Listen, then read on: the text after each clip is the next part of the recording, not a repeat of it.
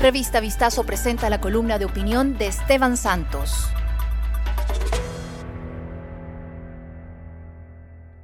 Gustavo Petro y el futuro de Colombia. Sin importar quién hubiera sido el nuevo inquilino de la Casa de Nariño, Colombia hoy iba a amanecer polarizada.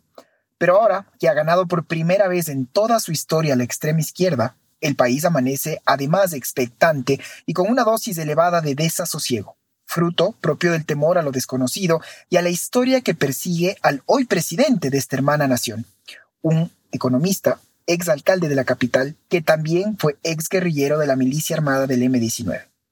¿Se viene el Castro chavismo? ¿Ingresa al país cafetero por la alfombra roja los tentáculos del socialismo del siglo XXI? Todo esto está por verse, y para esto hay que estar atentos al ABC del manual. Primero, decapitar a las altas cúpulas de las Fuerzas Armadas. Segundo, enemistarse y acallar a la prensa libre e independiente. Y tercero, implementar una política clientelista a base de subsidios directos para mantener alineadas a sus bases más militantes.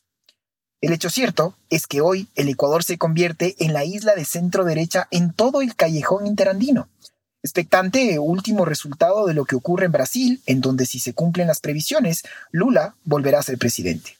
En Chile, Boric ha visto un desplome en su tasa de aprobación, algo que le puede fácilmente suceder a Petro y convertirse en presa también de sus propias promesas de cambios radicales hechas en campaña.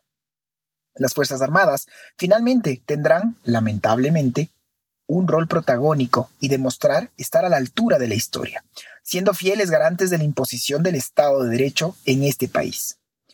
En todo caso, el pueblo soberano ha hablado Celebro y me alegra de ver cómo el balotaje se lo vivió en paz y aplaudo además el que habrá una transición pacífica del poder, un hecho no menor para una democracia que se adentra en lo desconocido.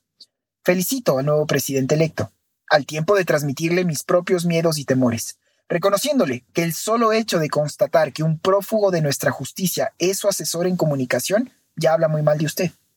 Por el bien de este país hermano y de toda la estabilidad en la región, Recordemos que tenemos muchos temas extremadamente sensibles que tratar, como migración, seguridad, lucha antidrogas y cooperación internacional como motor de un desarrollo, por solo poner unos ejemplos, le deseamos de corazón lo mejor. Colombia votó por un cambio radical y lo acaba de obtener. El peso de la historia está ahora en sus hombros. Escucha todas las columnas de opinión de nuestros articulistas y otros podcasts de Revista Vistazo en nuestros canales de streaming